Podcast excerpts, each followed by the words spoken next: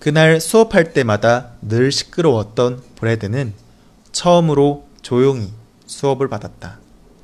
교사는 시끄럽던 아이를 조용하게 해준 브레드의 아버지에게 고마움을 표현했다. 하지만 브레드의 아버지는 다시는 아들 학교에 찾아가지 않을 것이라고 말했다.